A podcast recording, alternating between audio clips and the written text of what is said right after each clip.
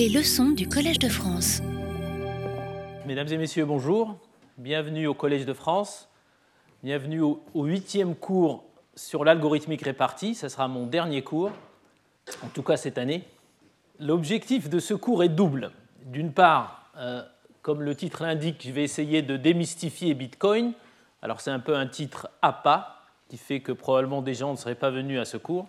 Et quand je parle de démystifier Bitcoin, c'est l'algorithme euh, sous-jacent à Bitcoin, qu'on appelle aussi l'algorithme Bitcoin. Je ne vais pas beaucoup parler de la monnaie et de la crypto-monnaie.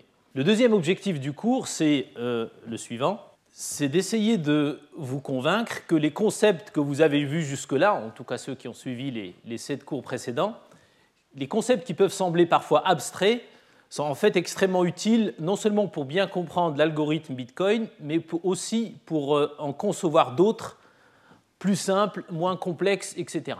Donc l'algorithmique répartie est très utile, même si c'est une science qui peut paraître abstraite, c'est très utile et ça peut vous rendre riche si vous achetez les bitcoins au bon moment.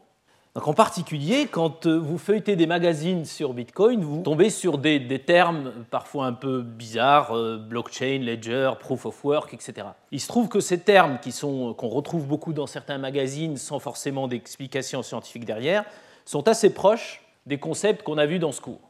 Alors, je, voudrais m'excuser euh, avant de, me lancer dans le cours. certains d'entre vous seront un tout petit peu perdus et ça sera parce que vous n'êtes pas venus à mes précédents cours mais les cours sont disponibles sur Internet, vous pourrez euh, les suivre ensuite. Donc le cours sera euh, structuré de la manière suivante. Je vais euh, survoler un peu l'algorithme Bitcoin tel qu'il existe aujourd'hui. Alors il y en a des centaines de variations de l'algorithme, mais je vais me concentrer sur l'algorithme original, puis je vais souligner quelques possibilités de variation, puis je vais m'arrêter sur la spécification du problème, en fait quel est le problème résolu par l'algorithme Bitcoin, et cette spécification-là, euh, une fois qu'on s'arrête dessus, qu'on la dépoussière un peu, eh bien, on se rend compte qu'on peut concevoir des algorithmes bien moins compliqués et parfois plus efficaces. Alors, euh, un, transparent historique rapide, je sais que vous avez souvent lu ce genre de choses dans les médias, mais permettez-moi juste de revenir là-dessus. Donc 2008, euh, crise financière, certaines personnes en avaient marre du monopole des banques, en particulier Nakamoto, on ne sait, pas qui il est, mais quelqu'un qui s'appelle Nakamoto écrit un article et euh, met à la disposition de ceux qui veulent utiliser un, code, un, logiciel qui s'appellera Bitcoin et qui permet de faire des transactions dans une monnaie qui s'appelle le Bitcoin.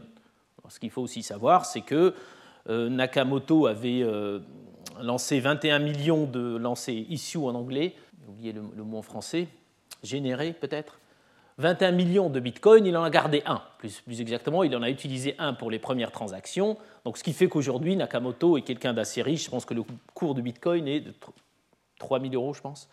Alors, ce qu'il faut aussi savoir, c'est qu'à la base, le bitcoin était utilisé pour vendre et acheter du matériel informatique. Et puis, c'est plus tard passé aux pizzas. Puis, aujourd'hui, on peut payer tout un tas de choses avec.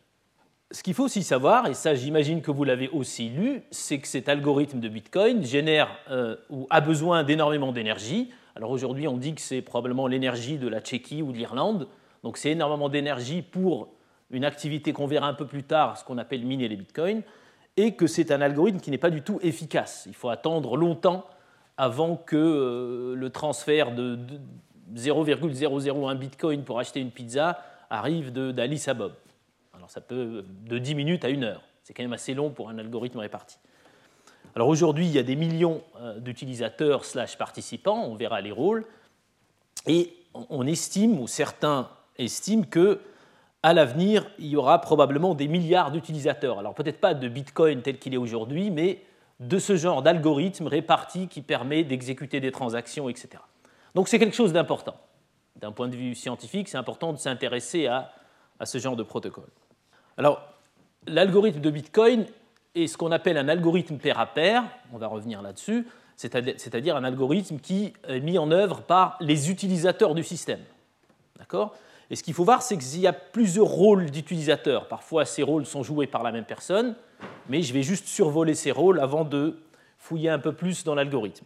Alors, il y a ce qu'on appelle le client ou l'utilisateur qui, lui, peut se connecter sans rien connaître euh, d'informatique et puis décider de envoyer de l'argent à quelqu'un d'autre, plus précisément des bitcoins. Donc il y a une espèce d'interface qui permet de dire bah, je veux donner tant d'argent à un tel. Donc c'est ce qu'on appelle des portefeuilles Bitcoin. Donc ça, c'est un rôle particulier, c'est le rôle du client de la banque. Évidemment, la banque, c'est, dans ce contexte-là, la banque, c'est une entité euh, distribuée. Donc Nakamoto a voulu évidemment, son motivation principale, c'est de casser l'image de la banque comme une entité centrale et de euh, la distribuer. Donc c'est un peu comme Dieu, dans les premières images, Dieu était quelqu'un assis dans les nuages avec sa barbe, etc. Et puis aujourd'hui, l'image, c'est Dieu est dans le cœur des hommes. Donc là, c'est la banque est dans le PC des hommes. Donc tout le monde a une copie de la banque, plus exactement du cahier des transactions. Le cahier des transactions, c'est quoi? C'est une séquence d'instructions, un tel a envoyé tant de bitcoin à un tel. Donc en tant que participant ou stocker ou stockage de la banque, chaque personne dans son PC qui participe au protocole bitcoin a la liste des transactions, ce qu'on appelle le ledger de la banque. Donc on représente ça par ce bouquin-là qui représente toutes les transactions. Donc le premier rôle, c'est j'envoie et je reçois des sous. Le deuxième rôle, c'est je mets en œuvre la banque. Et mettre en œuvre la banque, ça veut dire avoir une copie de ce livre de transactions. Donc c'est une séquence de transactions. Alors, la troisième chose qui est importante, c'est qui a le droit d'écrire dans ce cahier? Qui a le droit de dire la prochaine transaction, ça va être la transaction qui va de Alice et Bob et pas la transaction qui va de Bob à Alice ou de Serge à Xavier? Et là, c'est un troisième rôle qu'on appelle le mineur. En algorithmique répartie, on parle de leader, je vais y revenir. Donc le mineur, c'est quoi? C'est quelqu'un qui, à un moment donné, décide que telle transaction va être après celle-ci. On va écrire dans le cahier des transactions. Et on dit que c'est un mineur parce que c'est un participant particulier qui a miné. Alors miner, c'est ici, ça veut dire résoudre un problème difficile, une sorte de sudoku, qui prend un certain temps et qui prend surtout beaucoup de ressources de calcul, de telle manière que la probabilité pour qu'il y ait deux mineurs en même temps est très très faible.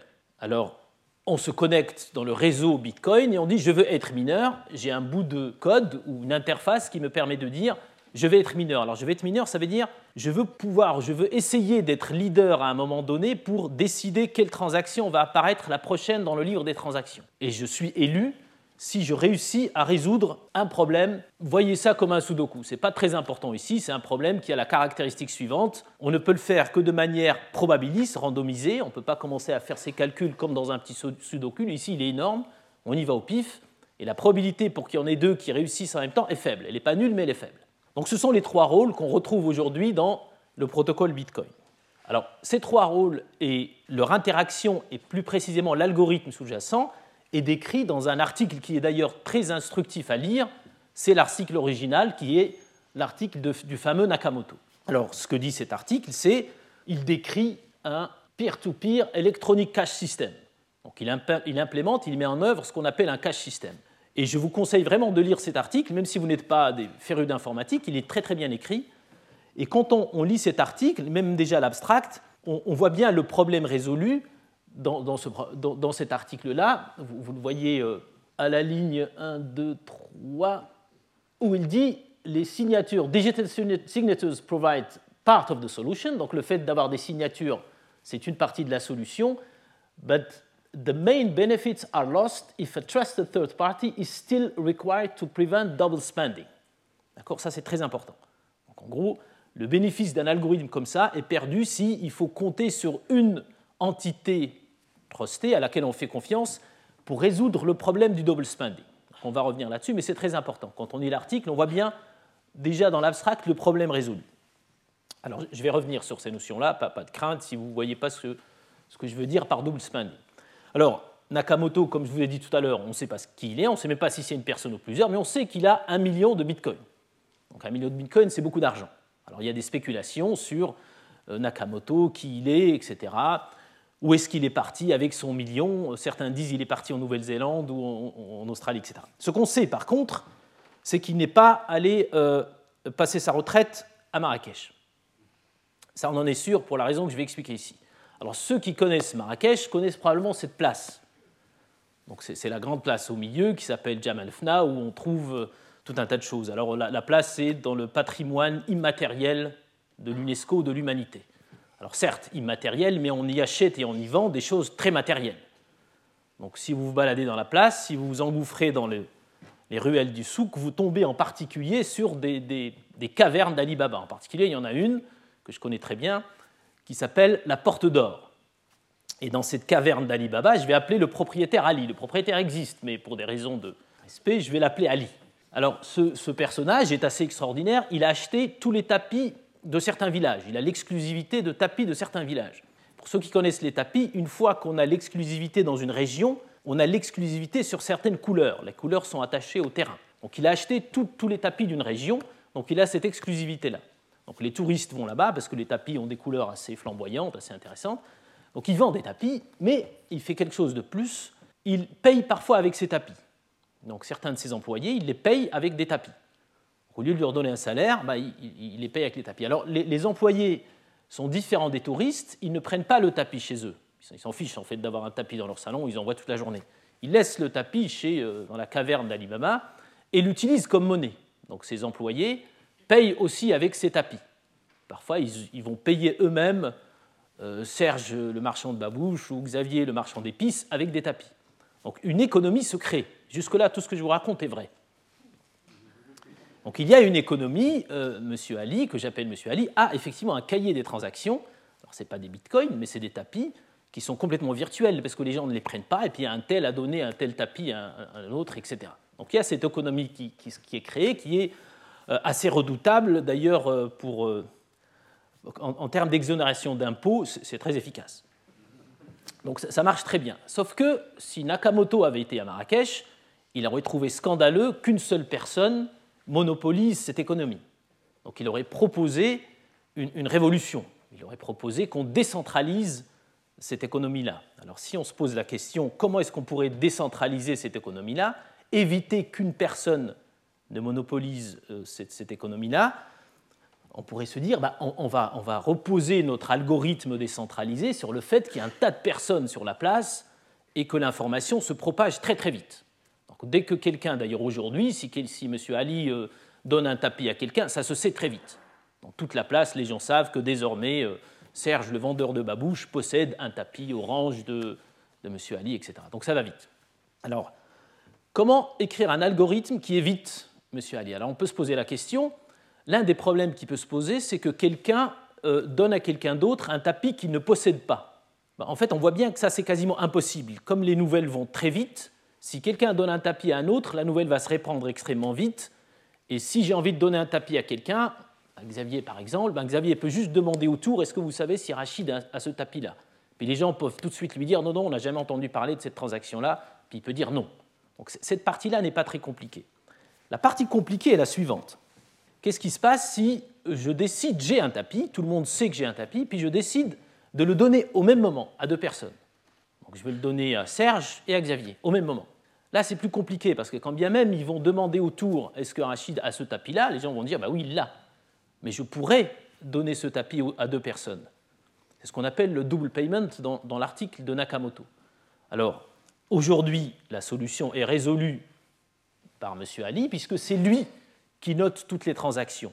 Donc, si jamais moi je décide de faire un, double payment, eh bien, aujourd'hui, je devrais aller chez lui et lui dire mon tapis, je vais le donner à deux personnes. Il va me dire c'est impossible, puisqu'il centralise toute l'information. Donc, le problème est résolu comme ça. Donc, il est leader. Donc M. Ali joue le rôle de leader qui ordonne les transactions et qui m'empêche de donner un, tapis à double.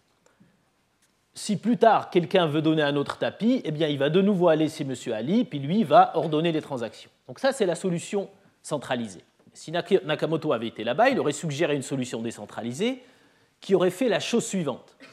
Alors, une fois que vous avez compris la solution centralisée où tout le monde va chez, à la caverne d'Ali Baba chez M. Ali lui dire je veux donner ce tapis à un tel et lui ordonne les transactions, je pense que vous comprendrez assez facilement la solution de Nakamoto qui consiste à dire on va en fait faire en sorte que tout le monde peut être Monsieur Ali pendant cinq minutes.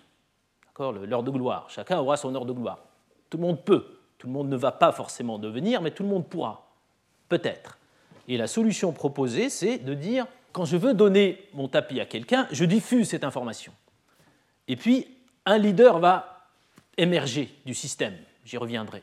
Et ce leader-là va dire, OK, cette transaction, je la valide ou je ne la valide pas, et on va l'écrire dans le cahier des transactions et on va diffuser cette information-là.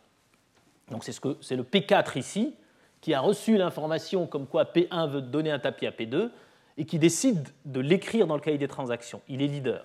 Je vais revenir sur cette notion de leader qui est importante. Plus tard, P2 va recevoir l'information que P1 est passé par un leader qui a décidé d'ordonner cette transaction et de la valider. D'accord? Donc il y a un leader à un moment donné.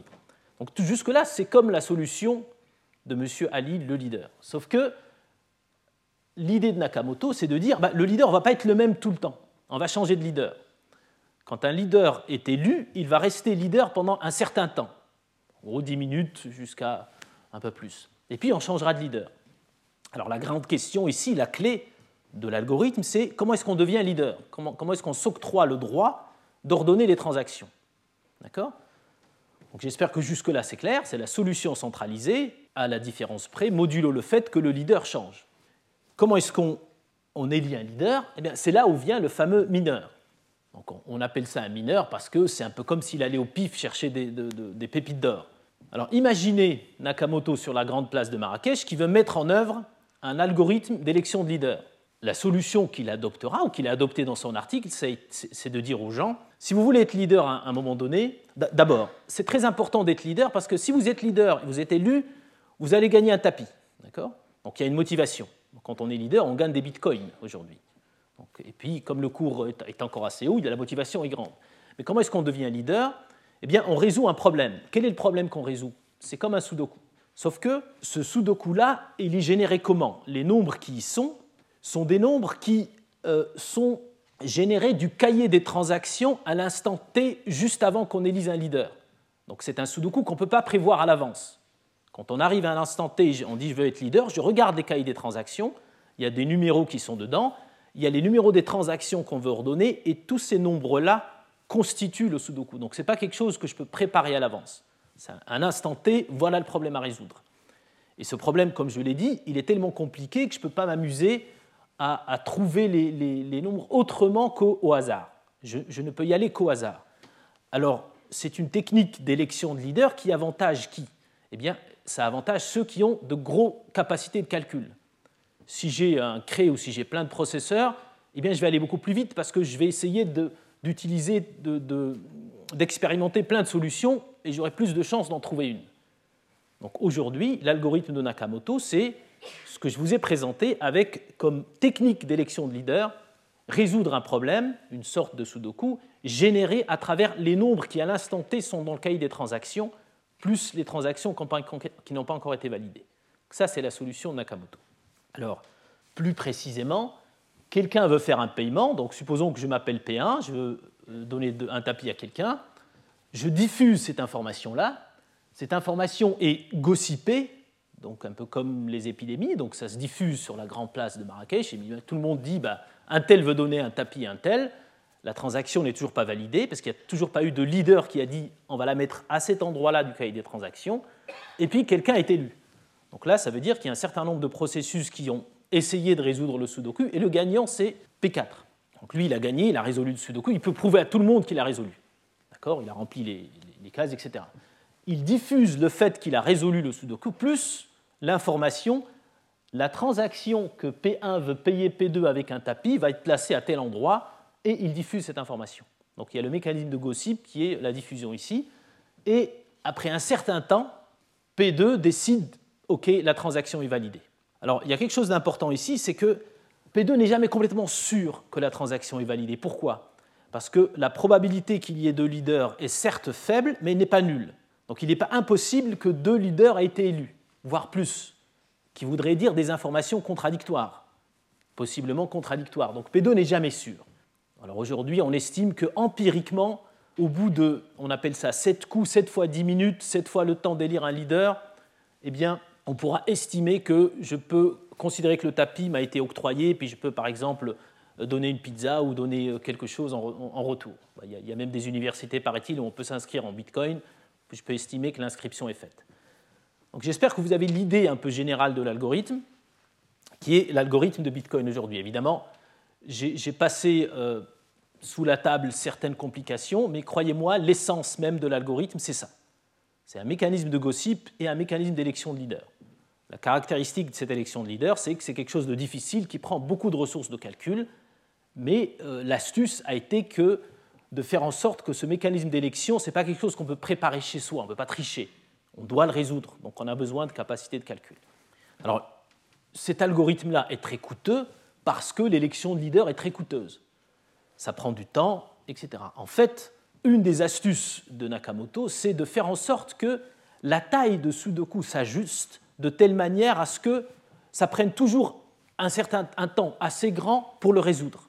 Donc si les dernières résolutions étaient rapides, le prochain Sudoku sera beaucoup plus grand, pour éviter justement que ce soit trop facile.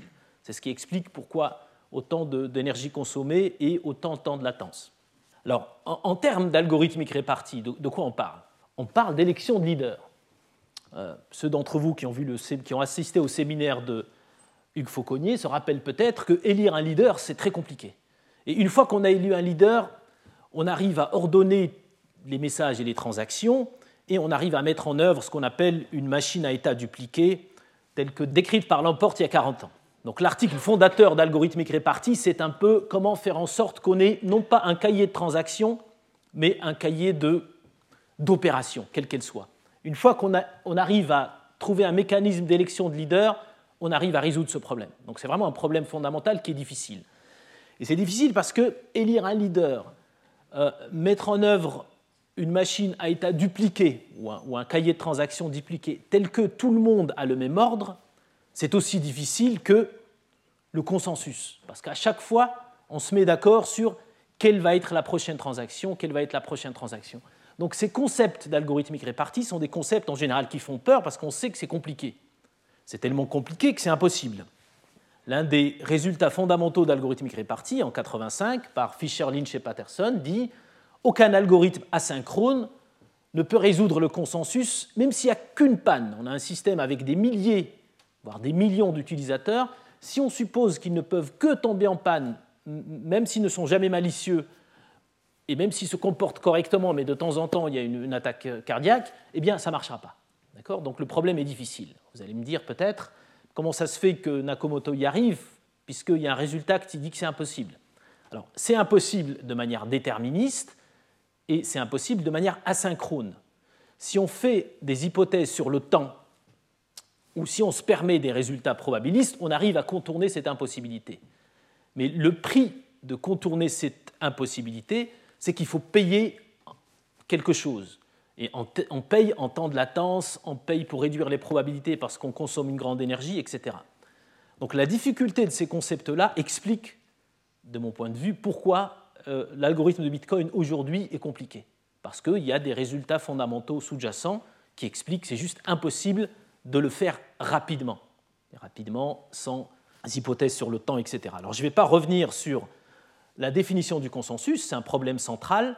Je veux juste rappeler que le problème consiste à mettre d'accord un ensemble de machines sur une valeur. D'accord? Et c'est ce problème-là qu'on retrouve dans euh, l'algorithme de Nakamoto de manière répétée. Alors aujourd'hui, l'algorithme de Bitcoin existe, il tourne, les gens l'utilisent, mais il, est lent. Alors, il y a eu des, centaines, voire des milliers d'alternatives à Bitcoin.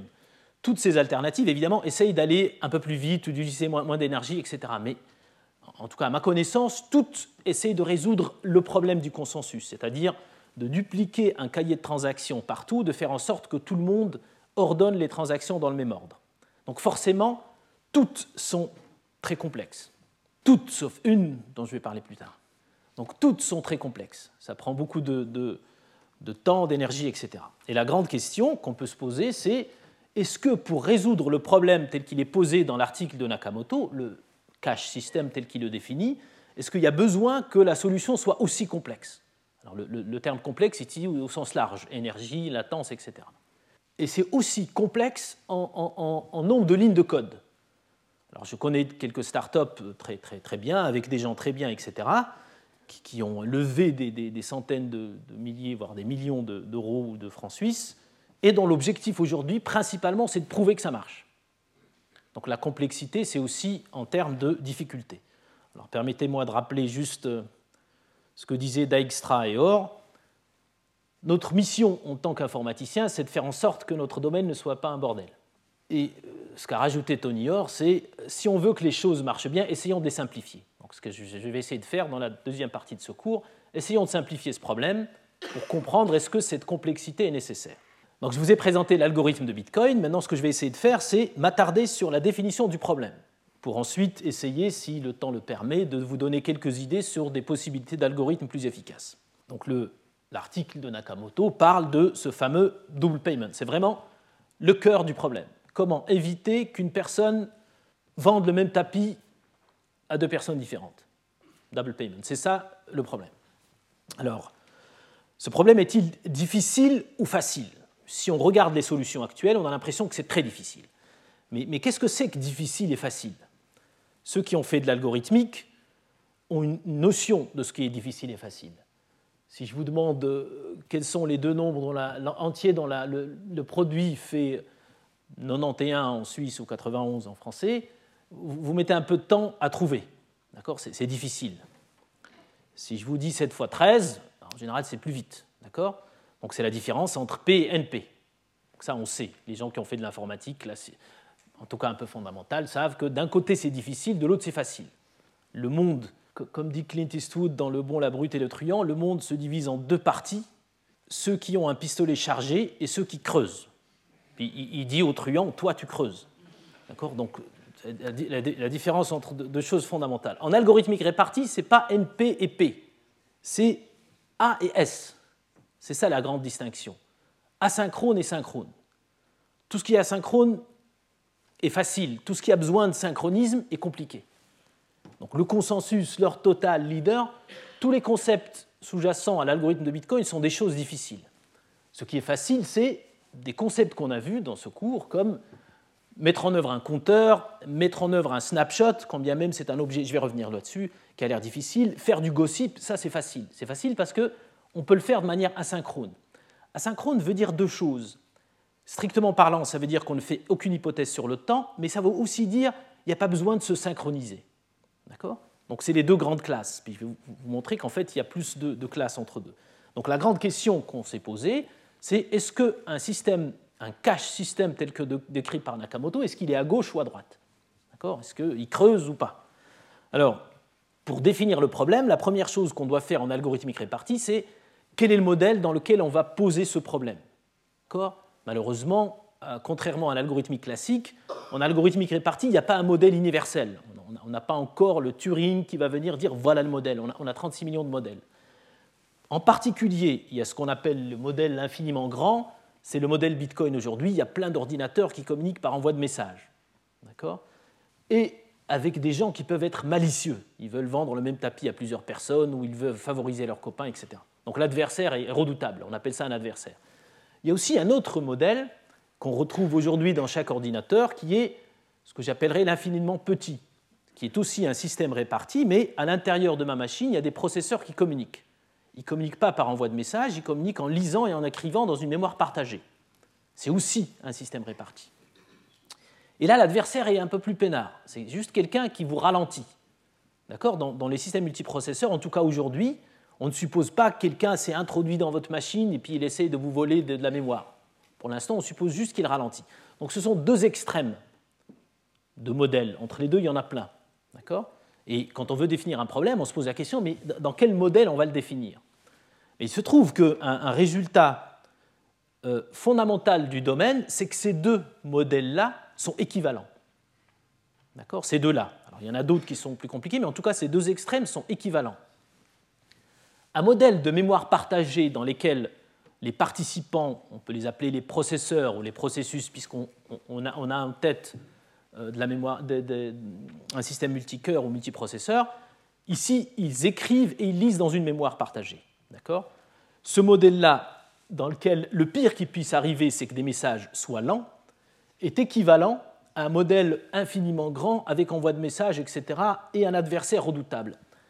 Ils sont équivalents modulo une hypothèse qui est importante, mais qui n'est pas euh, très surprenante, que, l'on dispose de quorum. Qu'est-ce que c'est que des quorums? C'est euh, disons, euh, dans ce cours-là, je vais juste dire, c'est l'hypothèse comme quoi on a suffisamment de processus qui sont corrects. D'accord? Alors en général, on suppose une majorité, ou on suppose deux tiers, etc. Si vous lisez l'article de Nakamoto, il suppose des quorums. La plupart des algorithmes répartis supposent des quorums. Donc ce n'est pas une hypothèse abracadabrante. Si vous supposez que la grande majorité de, vos participants dans votre système sont malicieux, vous ne pouvez rien faire. Donc disposer de quorum est une hypothèse qui n'est pas considérée comme très lourde. Donc si on suppose qu'on a des quorums, on peut montrer qu'une mémoire partagée et un, système à envoi de messages sont équivalents. J'ai présenté cette équivalence dans le troisième cours, je pense. Alors du coup, comme le modèle à mémoire partagée est plus simple, puisqu'on s'est débarrassé de ces adversaires redoutables, on ne peut que retarder ou accélérer les messages, on va se concentrer sur un modèle à mémoire partagée pour étudier notre problème. On pose la question, est-ce que le cache système est difficile ou pas dans le modèle à mémoire partagée? Alors, oublions le double paiement et le cache système pendant, pendant euh, deux slides, et permettez-moi de revenir sur un objet qui est assez simple, pour illustrer ce que c'est que difficile et facile synchrone, asynchrone.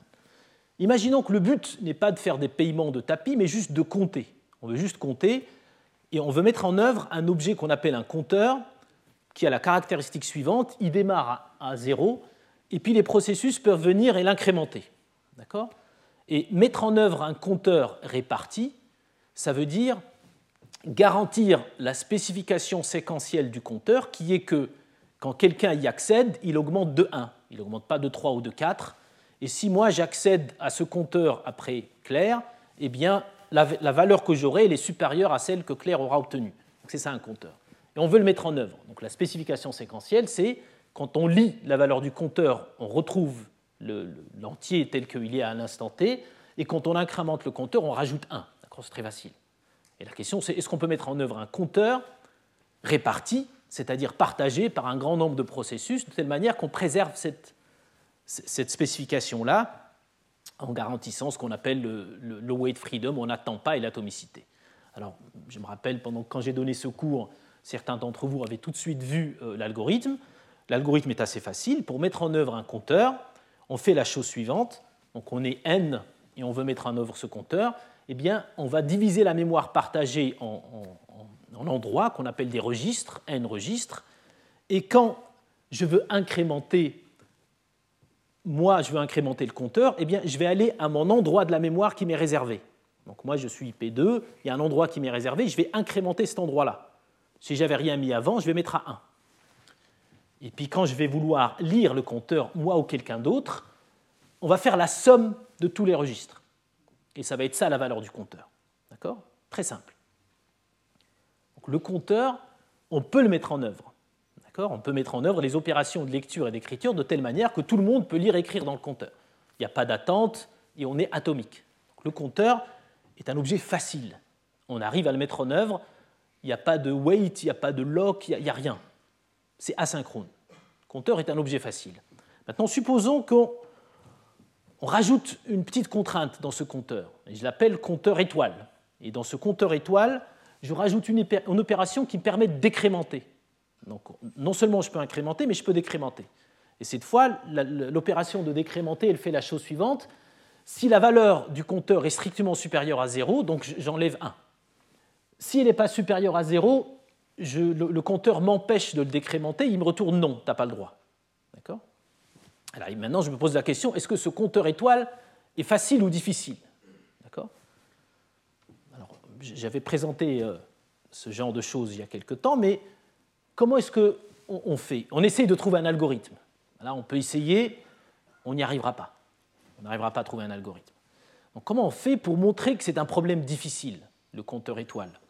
Eh bien, pour répondre à cette question et montrer que le, donc la, réponse est non, c'est un problème difficile, on ne peut pas le mettre en œuvre de manière asynchrone, comment on fait ça? On montre qu'on peut résoudre le consensus avec le compteur étoile. On sait que le consensus est un problème difficile. Donc si on peut le résoudre avec le compteur étoile, c'est un problème difficile. D'accord? Puisque le consensus est difficile, si je peux le faire avec, c'est difficile. Comment est-ce que je fais ça? Très simple. Comme disait euh, Gérard Berry il y a deux jours, euh, l'algorithmique répartie, le problème c'est que les algorithmes sont très très simples, mais euh, on ne sait jamais comment on les a obtenus. Il y a un côté magique, effectivement. Une fois qu'on a lu l'algorithme, on dit mais bien sûr, mais pour y arriver, ce n'est pas évident. Donc Maurice Herly, qui est venu avec ce genre d'algorithme, a passé quelques années à les trouver. Comment est-ce que je fais le consensus avec le compteur étoile? Supposons qu'on ait deux processus, on veut aller voir le même film ce soir, Chacun de nous a une idée du film qu'il veut voir. Et on veut utiliser le compteur étoile pour nous départager. Eh bien, chacun de nous exécute le code suivant. Donc, propose une valeur, je propose mon film. Donc, VI, c'est le film proposé par le processus PI. Il l'écrit dans son endroit, dans sa, son endroit, sa mémoire réservée, son endroit réservé de la mémoire. Donc RI, c'est un registre I euh, dédié au processus PI. Donc j'écris mon film dans RI et je vais au compteur. Et le compteur, je l'aurais initialisé à 1. Je le décrémente. Et je mets le résultat dans res, c'est la deuxième instruction. Puis je fais le test. Si le résultat est OK, ça veut dire que j'ai réussi à décrémenter. Alors là, je vais voir mon film à moi. Si le résultat n'est pas OK, ça veut dire que l'autre est passé devant moi. Le compteur était à 1, l'autre l'a décrémenté avant. Donc je vais voir le film proposé par l'autre. Où est-ce que je le trouve Dans la mémoire partagée. D'accord? Donc si je ce compteur-là, je peux l'utiliser pour me mettre d'accord avec quelqu'un. J'espère que c'est assez simple. Donc avec un compteur étoile initialisé à 1, je peux décider qui a gagné entre deux. C'est celui qui va décrémenter le premier, qui aura OK. D'accord? Donc je peux résoudre le consensus avec ce compteur. Donc le compteur étoile est difficile. Ça ne tient pas à grand-chose, hein, mais les conséquences sont énormes. Donc ça, c'est difficile. En particulier, aucun algorithme ne peut résoudre le consensus entre deux processus, donc aucun algorithme ne peut résoudre le, compteur étoile. Donc c'est un problème difficile. En fait, et là je, fais une petite digression, une notion qui est très utile en algorithmique répartie, je vais l'utiliser à la fin de ce cours, c'est ce qu'on appelle le, numéro de consensus, de consensus number.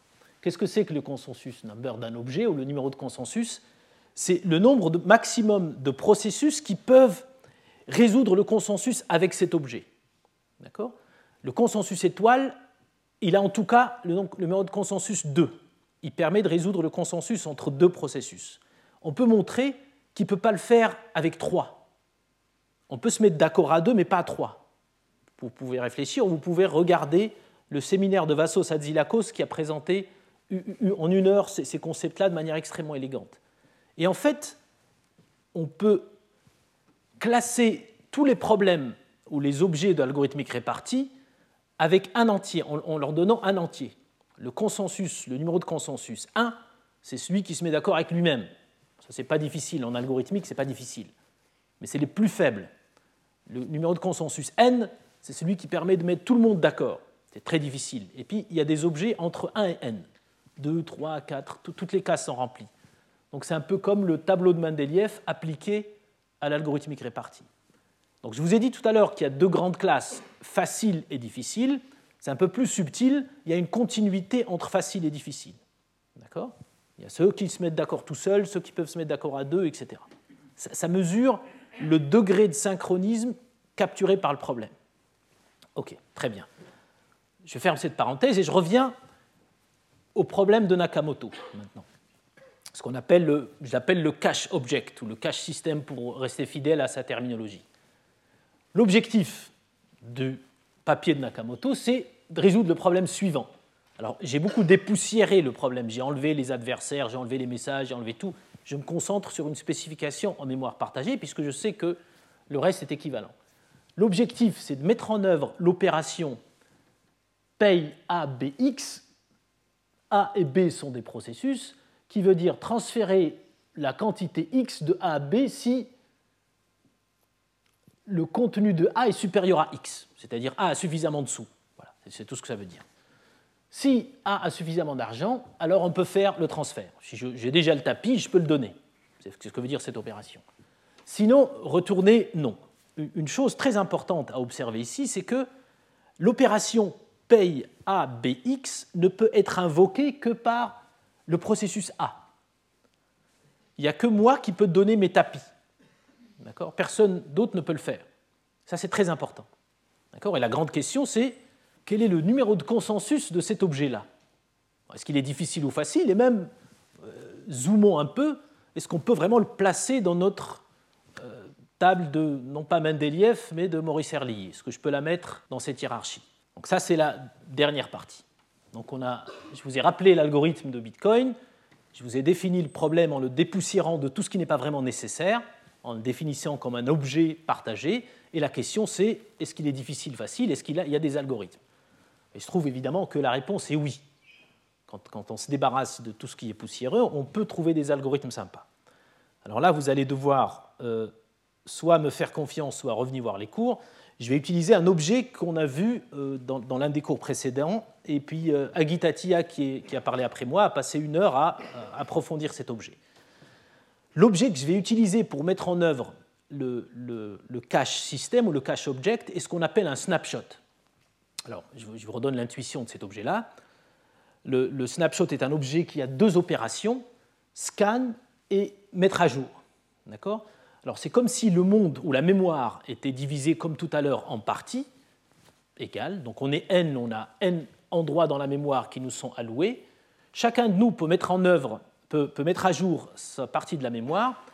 C'est update IV qui veut dire moi processus PI, je peux mettre la valeur V dans mon endroit de la mémoire.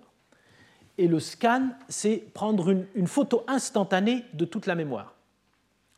Donc l'analogie que je donne à, parfois à mes étudiants, mais je pense que ça va être une analogie considérée désormais comme euh, anachronique bientôt, c'est Facebook. Chacun a un compte, il peut mettre à jour son compte, donc il dit bah, je suis euh, euh, happy to be in Collège de France, following a very interesting class, etc ou in relationship ou je sais pas quoi. Donc chacun met, à jour son, compte, son mur, et l'opération scan consiste à prendre une photographie instantanée de tous les comptes.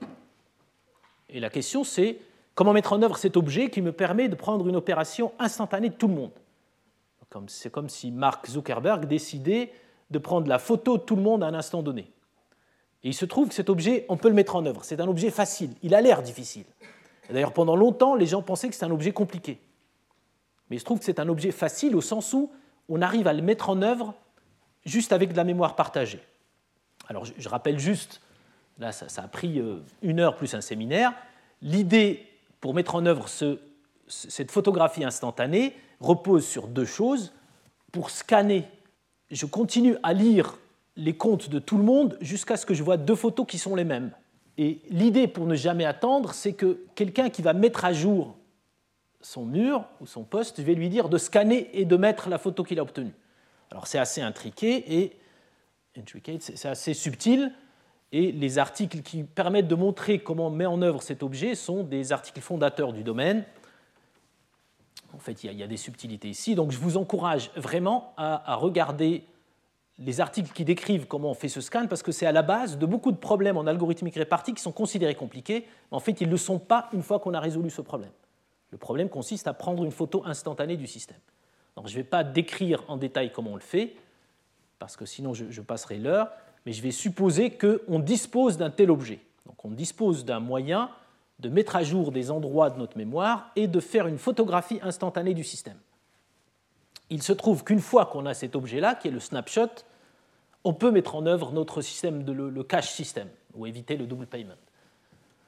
Comment est-ce qu'on fait? Chaque objet met dans son endroit de la mémoire les tapis dont il dispose, les bitcoins dont il dispose, et plus précisément l'histoire des transactions qui lui ont versé des sous. Et quand on veut payer, le processus prend cette photo instantanée, qui est un outil redoutable, qui me permet en fait de savoir exactement qui a quoi. Et là, je peux faire la transaction. Alors, ça peut paraître magique, mais c'est magique parce que le snapshot est magique. Le, paiement, le système de paiement, une fois qu'on a le scan, c'est rien. Ce qui est magique, c'est le snapshot. Résultat des courses, qui peut paraître frustrant pour certains d'entre vous qui auront envie de, creuser le snapshot, mais allez-y, creusez-le.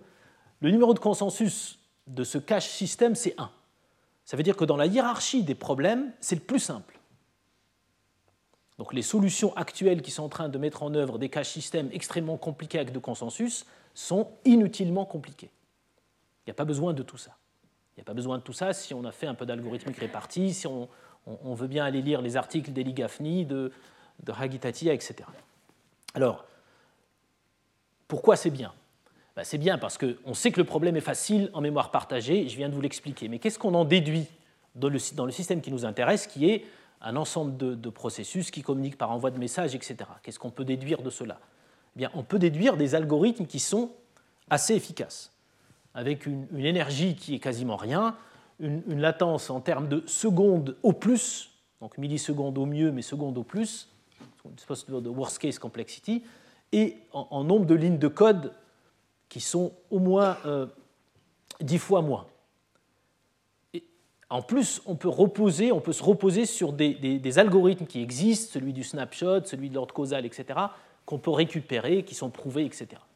Alors, pour vous donner une intuition, pour certains d'entre vous qui disent mais comment il est passé de l'algorithme de Bitcoin à un algorithme plus simple, je vais donner la petite intuition ici, puis je vous encourage à, la regarder les, vidéos, l'article. Donc si je reviens à l'algorithme de Bitcoin, rappelez-vous, l'idée était la suivante. Donc là, je repars de la mémoire partagée vers les envois de messages. Donc P1 veut faire un paiement vers P2 dans l'algorithme de Bitcoin. Il diffuse cette information à tout le monde, l'information est gossipée, les gens essayent de devenir leader pour gagner des, bitcoins, et il y a un leader qui émerge, et le leader qui émerge, il va dire on va valider cette transaction P2 et l'ordonner à tel, à tel endroit. Donc il y a ce leader cette information que la transaction a été ordonnée et validée va elle-même être gossipée. Gossiper, ça veut juste dire tout le monde dit à tout le monde. C'est une diffusion. Imaginez la grande place de Marrakech où les gens euh, gossipent tout un tas d'informations et inévitablement, à un moment donné, P2 pourra se dire tiens, j'ai vu ma transaction validée, P1 m'a donné un tapis, je le sais. Donc ça, c'est Bitcoin. Qu'est-ce qu'on a fait en fait avec le, grand détour que je viens de faire à travers la mémoire partagée? Eh bien, ce leader qui a besoin d'autant d'énergie pour se faire élire, etc., qui a besoin d'un certain temps pour euh, qu'il valide les transactions, eh bien, il n'y a plus de leader. Et les algorithmes difficiles sont des algorithmes qui ont besoin de leader. Là, ce que j'ai fait, c'est, à travers le détour, snapshot, etc., je, peux montrer qu'en fait, il suffit du mécanisme de gossip sous-jacent qui fait que quelqu'un dit je veux donner, euh, P1 dit je veux donner ce montant à P2, que l'information se diffuse deux fois on appelle ça un double écho. Et avec ce double écho, on peut assurer que non seulement l'information est diffusée, mais en plus, tout le monde sait que l'information est diffusée. Et on peut montrer qu'en fait, ça suffit, ce mécanisme suffit pour s'assurer que le double paiement n'arrivera pas. D'accord? Intuitivement, si dans ce double écho, personne n'a vu que j'étais en train de payer avec le même tapis deux personnes différentes, différentes c'est que ça marche. Ça, ça peut sembler magique, mais vous êtes obligé de me croire, il n'y a, pas le choix. Donc le, numéro de consensus d'un cache système est 1. Alors là, peut-être certains d'entre vous qui connaissent, qui, travaillent sur les bitcoins, etc., peuvent me dire oui, mais attendez, vous avez résolu le payment system, qui est un problème particulier. Euh, les gens qui font du bitcoin, ils résolvent, tout un tas d'autres problèmes, puisqu'ils font le consensus. Le consensus est un objet universel, ils font tout. vous, vous résolvez un problème particulier. Certes, les problèmes résolus ici sont des problèmes particuliers où qui ont la caractéristique suivante une personne possède quelque chose et la transfère à un autre. En termes un peu barbares, euh, les opérations qui ne commutent pas sont toujours invoquées par un seul processus. C'est la classe des problèmes qu'on peut résoudre ici. Donc c'est, par exemple, je peux euh, mettre en œuvre un, système notarial distribué, ça va fonctionner. Parce qu'en général, une personne possède une terre et la vend à quelqu'un d'autre. Elle est rarement possédée par euh, plusieurs. Enfin, dans le cas des héritages, c'est le bordel, mais je suppose que ce n'est pas le cas ici. Qu'est-ce qui se passe si on a des problèmes plus compliqués? En particulier, dans le blockchain et le bitcoin, les gens font par exemple ce qu'on appelle des smart contracts. On ne fait pas juste un transfert, on fait tout un tas de choses compliquées. Là, on s'est aussi posé la question et on s'est dit, supposons que ce ne soit pas un transfert d'une personne à une autre, mais le compte appartient à plein de personnes. D'accord? K personnes. Donc le compte appartient à K personnes et ces cas personnes doivent se mettre d'accord avant de le donner. Donc c'est une sorte de contrat, quelque part smart contract. À votre avis, l'objet smart, on peut l'appeler smart contract ou K cache system. D'accord? Quel est le numéro de consensus de l'objet K cache system K. C'est un résultat qui n'est pas complètement trivial. Mais qu'est-ce que ça veut dire? Ça veut dire que dans un cas, c'est très simple, c'est 1. Dans un cas, c'est AS. Le cas extrême, c'est n, et entre les deux, si on veut faire un contrat intelligent, un smart contract impliquant k personnes, il suffit de se mettre d'accord entre k. Il n'y a pas besoin de se mettre d'accord entre n. Si n c'est des millions et k c'est trois personnes, c'est quand même plus simple. Donc il y a aussi des travaux dans cette direction-là pour gérer le cas des smart contracts. Alors, ces travaux-là sont faits en collaboration, ce que j'ai raconté à la fin, euh, sont faits en collaboration avec le professeur Kuznetsov qui vous a parlé de euh, topologie algébrique ici et d'un certain nombre d'étudiants dont je cite les noms ici, Matteo Monti, Maté Pavlovic et Adrien Serenici. Et puis les références, euh, si vous voulez en savoir plus, bah, regardez peut-être les, les vidéos d'avant, et puis il y a les deux bouquins qui sont disponibles dans les bibliothèques de la boulevard, du boulevard Saint-Germain. J'ai oublié son nom, mais ils sont les deux là-bas. Donc je vais arrêter ici le cours. Retrouvez tous les contenus du Collège de France sur www.colège-2-france.fr.